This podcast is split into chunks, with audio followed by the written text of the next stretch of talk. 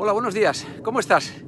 Bueno, aquí estoy en mi paseo matutino, ¿eh? disfrutando de este clima maravilloso que tenemos en Miami, recién llegado de España y a punto de salir hacia Panamá. Mira, hoy quería hablarte de la escucha.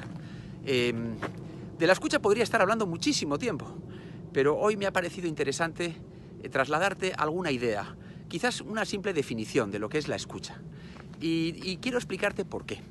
Eh, mirar, hace muchos años una de mis hijas eh, vino a casa muy emocionada y como alterada, ¿no?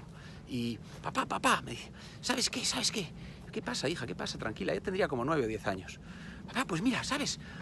Em, a los niños de... a mis amiguitos de clase, mis amiguitas. yo, ¿qué pasa, hija? ¿Qué ha pasado? Pues sí, a las, a mis amiguitas, a mis amiguitos, sus papás no les escuchan. Me dijo. yo me quedé. ¿Qué, qué, qué, qué, qué dices, hija? Sí, que ellos, cuando les hablan a sus papás, sus papás no les escuchan, papás y mamás, ¿no? Decía.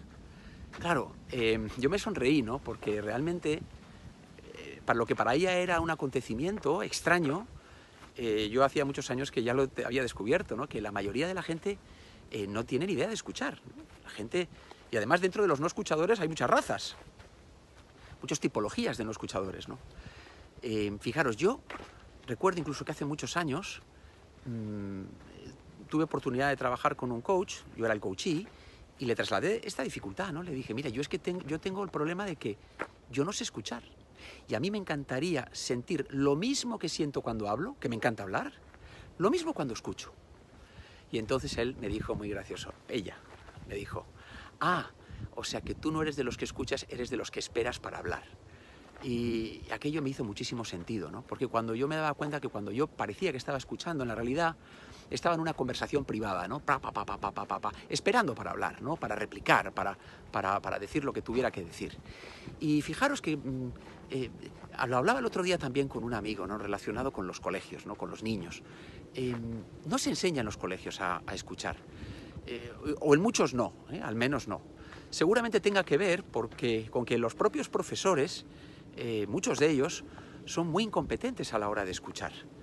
Em, esto me lo dijo un grupo de psicopedagogos, de profesores con los que pude trabajar. Me dijo, piensa que a nosotros lo que nos gusta es hablar y enseñar lo que sabemos. No somos muy escuchadores. Evidentemente no quiero generalizar, ¿no? pero fijaros qué sintomático ya es esto. Y no sé si os acordáis que en el colegio solía haber, eh, cuando en lengua no veíamos aquello de emisor, receptor, luego una flechita, tac, iba mensaje. Y, hacían, nos hacían ver como que el receptor era algo pasivo, ¿verdad? De hecho se hablaba, ¿no? La escucha es como que fuera algo pasivo. Lo activo es realmente el hablar. Pues fijaros, nada más lejos, ¿no? Nada más lejos. Precisamente yo diría que la escucha es lo que antecede incluso al habla. Eh, es, un, esta, es la antesala del hablar. Cualquier persona que va a hablar antes debe de pensar qué va a decir, a quién se lo va a decir, cómo se lo va a decir, cómo está esa persona que tengo delante, en qué disposición, de dónde viene, con qué objeto le quiero decir esto. Son muchísimas las preguntas que nos hacemos con el objetivo de, escuchar bien lo que está pasando alrededor para poder trasladar un buen mensaje.